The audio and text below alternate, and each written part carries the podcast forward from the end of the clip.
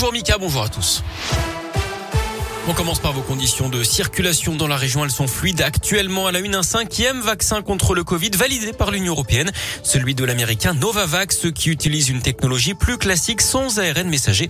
La présidente de la Commission européenne dit espérer que ça permettra de convaincre les sceptiques d'aller se faire vacciner.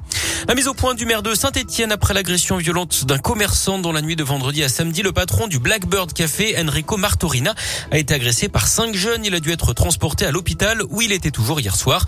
Le restaurateur avait prévenu un peu plus tôt dans la soirée qu'une bande se mêle à Zizani dans l'hypercentre de Saint-Etienne.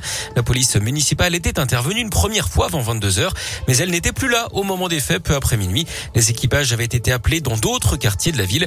Hier, le maire de Saint-Etienne, Gaël Perdriau, a souhaité faire le point en défendant ses équipes et en demandant des renforts des policiers à l'État. Je dis que la ville de Saint-Etienne a effectivement pris ses responsabilités en mettant des moyens euh, très importants, puisque nous avons la troisième police municipale de France, alors que nous sommes la treizième ville de France, depuis 2016, depuis que le ministre de l'Intérieur, Bernard Cazeneuve, est venu à Saint-Etienne, annonçant lui-même qu'il manquait 100 policiers et 11 gendarmes. Je n'ai de cesse de réclamer que cette promesse soit et je réitérerai cette demande jeudi prochain puisque le ministre de l'Intérieur vient à Saint-Etienne parce que clairement nous sommes aujourd'hui amenés à remplir des missions de la police nationale. Je ne les accable pas. Ils font avec des moyens insuffisants. Mais le maire n'est pas un shérif.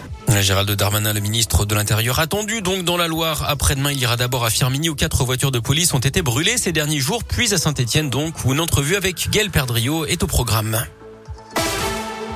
Elle avait harcelé les pompiers de l'Allier avec 368 coups de fil en à peine un mois. Une femme de 42 ans a copé hier de 10 mois de prison. Elle avait déjà été condamnée en avril pour des milliers d'appels malveillants. À chaque fois, elle appelait en étant ivre pour parler ou pour se plaindre. Elle avait également simulé de fausses blessures et tenté d'agresser les soldats du feu. Bad buzz pour Nicolas Dupont-Aignan. Un peu moins de 6 mois de la présidentielle, le candidat et leader de Debout la France aurait propagé le Covid après avoir été testé positif. Lui qui est opposé au pass sanitaire avait assuré s'être mis à l'isolement. Mais d'après le journal Libération, il se savait qu'à contact depuis plusieurs jours après la contamination de sa femme et n'aurait rien dit à personne en continuant à participer à des réunions, notamment à l'Assemblée nationale. Il conteste cette version des faits et parle de calomnie. L'OL commence son grand ménage après les nouveaux incidents face au Paris FC vendredi en Coupe de France. D'après l'équipe, le club aurait commencé à se débarrasser de ses hooligans. Il aurait envoyé des courriers d'exclusion à ceux qui ont été formellement identifiés. 18 mois, c'est le maximum légal. L'OL a également porté plainte contre les suspects risque 5 ans d'interdiction de stade. La commission de discipline, elle s'est réunie hier pour lancer euh, une instruction. Ses résultats sont attendus mardi prochain. En attendant, les dirigeants de l'OL et du Paris FC seront convoqués à la veille. On connaît le programme des 16e de finale de la Coupe de France. Clermont ira à Bastia dimanche 2 janvier à 16h. À 18h30, saint Etienne sera Jura Sud. Et puis du basket et de l'Eurocoupe. Ce soir, les Gielbourg reçoit Buducnost à 20h à Equinox. Merci beaucoup.